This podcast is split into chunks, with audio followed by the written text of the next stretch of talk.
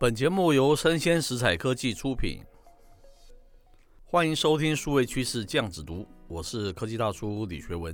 今天大叔下的一个标题叫做“应用商店控制了你下载 App 的来源”，究竟讲不讲道理呀、啊？科技大叔选择一则新闻是来自于网络媒体叫爱范的，他的标题是这样下：他说我给手机装个软体，怎么就跟犯罪扯上关系了呢？他内文是这样介绍的，好，他说。对于这个 iOS 和这个 Android 用户来说，下载与安装 App 是两种截然不同的体验。怎么说呢？因为我们这 iOS 用户啊是用 App Store 嘛，哈，App Store。那 Android 用户啊，既可以找到他自己的应用商店是 Google Play 的，也可以在其他的网站下载嘛。不过，最近苹果高层表示啊，这个侧载，他们所谓侧载叫做自行安装应用啊。他是网络犯罪的分子最好的朋友。奇怪的是，Android 用户这下子可以说是人在家中坐，罪恶天上来。自己安装应用程式有罪吗？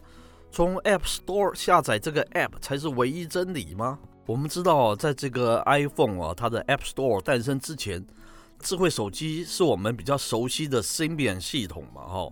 那随着手机应用程式的种类越来越多了，当时的 Symbian 系统。它的编程因为比较困难，所以智慧手机厂商啊，便透过这个 Java ME 来创建自己的一个 App 平台嘛，哈。那我们知道，靠着这个 Java 软体的生态啊，Nokia 它建构了自己的一个手机的帝国。但是在二零零八年七月，我们知道是 iPhone 哦面世的一年半之后，苹果正式推出这个 App Store 应用商店。那这个二零零八年十月，Google 它也推出了 Android Market。后来啊，它就变成是这个集应用、游戏啊、电子书啊、音视频节目等等于一身的 Google Play Store，就是我们现在大家通用的了。此时啊，Nokia 才恍然大悟，自己缺少统一的应用商店嘛，哈，这是他的一个败笔了。因为我们知道这个 Java N E 并不是他所拥有，所以我们可以说啊，世界上原本是先有 App 后有 App Store，没有错吧，哈。然而啊，当这个 App Store 诞生之后啊，它直接提升了用户的体验。围绕着应用商店建构起来的这个移动应用生态，是 iPhone 啊跟这个 Android 手机哦、推翻 Nokia 霸权的关键的一步了。那苹果的库克表示哦、开放这个侧载啊，就是你私自下载这个软体，它是很冒险的哦。就像汽车制造商在销售没有安全气囊或者安全带的汽车了。他还放出了一个狠话哦，如果用户真的想用这个侧载软体，可以购买 Android 手机啊，因为自行安装 App 是很不安全的嘛。多年使用 Android 手机的用户哦，应该都体验过这个安装手机软体的一个风险。那这个用户啊，在通过搜寻引擎啊，在各种不知名的地方下载 App 了，你运气不好的话，还会有各种流氓的软体可以把你的手机搞崩溃嘛。接着啊，之后大家就习惯在正式官方的这个应用商店下载 App 了嘛。接着我们就看到了另外一个问题，那就是所谓的收益了。那收益这个问题是开发商 Epic 嘛，哦，跟这个苹果展开长达数年诉讼的一个主要的原因呐。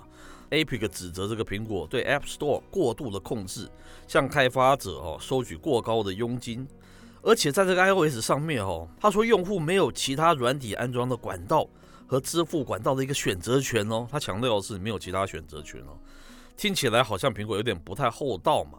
但事实果真如此吗？这篇文章这样讲了。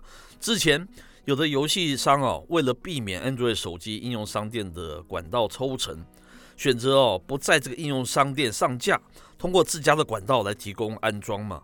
但是同时哦，这些 App 不仅绕开了应用商店的抽成哦，也绕开了所谓的制度的约束。他们恣意的设计应用哦，对用户可以说是予取予求了，索取更多个人的资讯，那为自己谋利。或者是通过各种手段啊，直接从用户手中赚取收益哦。大家没有想过的是，如此一来，反而是那些遵守秩序中小开发者变成受害者嘛？